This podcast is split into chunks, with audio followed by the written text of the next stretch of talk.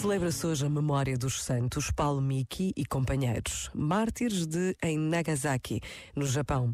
No século XVI, oito padres e religiosos jesuítas e da Ordem dos Frades Menores, assim como 17 leigos, alguns deles adolescentes, foram crucificados por serem cristãos.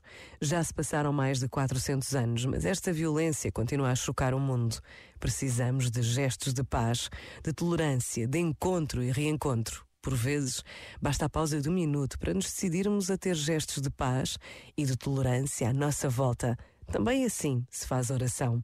Pensa nisto e boa noite. Este momento está disponível em podcast no site e na app.